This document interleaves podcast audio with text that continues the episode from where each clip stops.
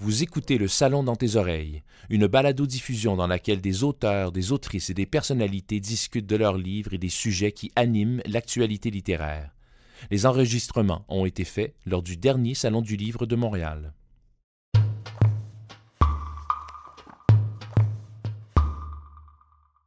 Nous souhaitons à travers ces pages offrir un éclairage sur les grands enjeux actuels concernant les liens entre la démocratie libérale et le religieux en ayant toujours comme intérêt de fond la possibilité de l'émergence d'un islam libéral, européen et occidental. C'est un ouvrage qui est dû à une certaine prise de conscience de la crise de la démocratie libérale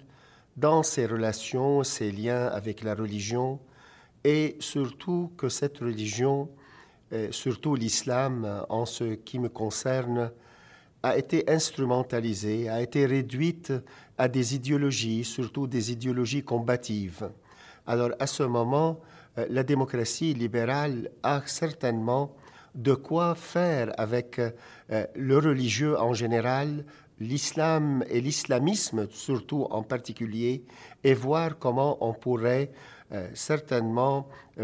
aménager leurs relations et aménager la double autonomie entre le religieux et, le politique.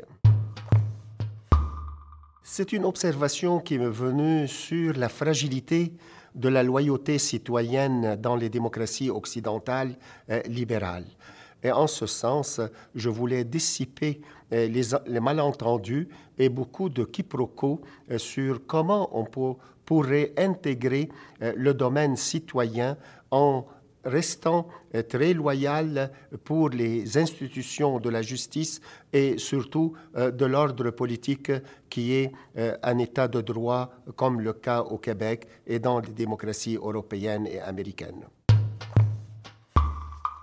J'étais interpellé surtout par les actes de violence, par la radicalisation, par l'extrémisme, et j'ai pensé que ces phénomènes trahissent à la fois l'idéal de la citoyenneté et aussi euh, le religieux dans sa spiritualité et ses trésors euh, quand même éthiques et, moraux. Et en ce sens, j'ai pensé qu'on pourrait dissiper les malentendus dans ce livre pour faire une réflexion en profondeur, pour faire sortir euh, particulièrement un islam qui est en bonne entente et en bonne complicité avec euh, l'idéal de la liberté, l'idéal de la démocratie, un islam qui est bien euh, en relation avec le siècle des Lumières, avec la modernité particulièrement, pour faire créer et faire émerger une citoyenneté vraiment harmonieuse, sans combativité et sans antagonisme.